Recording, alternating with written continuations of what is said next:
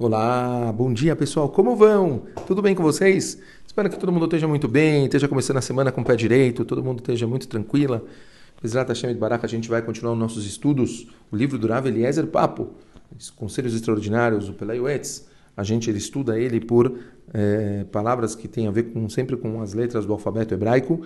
E a gente está entrando agora na letra Nun. E a palavra de hoje é muito interessante, se chama Nechamah. Nechamah se a gente fosse traduzir literalmente, seria alento. Se trata, obviamente, de uma mitzvah muito, muito importante que a gente faz normalmente com pessoas enlutadas. Vamos estudar sobre essa mitzvah, que é uma mitzvah que infelizmente acontece e muitas pessoas deixam passar. Vamos ver então o que, que o Rav Papo fala a respeito disso.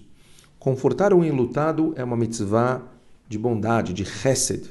Proferir palavras gentis e acalentadoras fazem parte dessa mitzvah.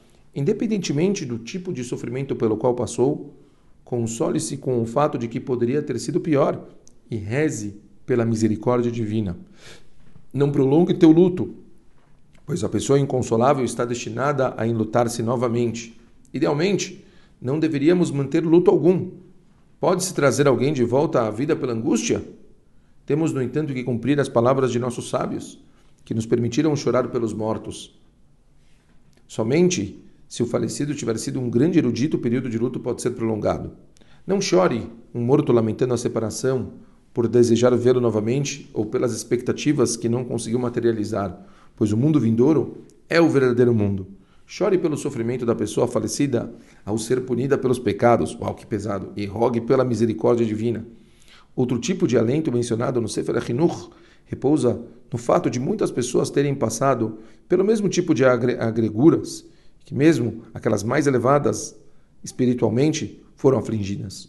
O consolo também emana na fé plena da pessoa em Hashem, que tudo faz é para o bem.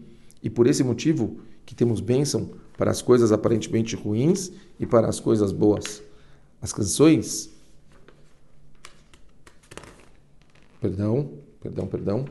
Fala Urav, então, algumas coisas muito, muito importantes aqui que a gente tem que repensar.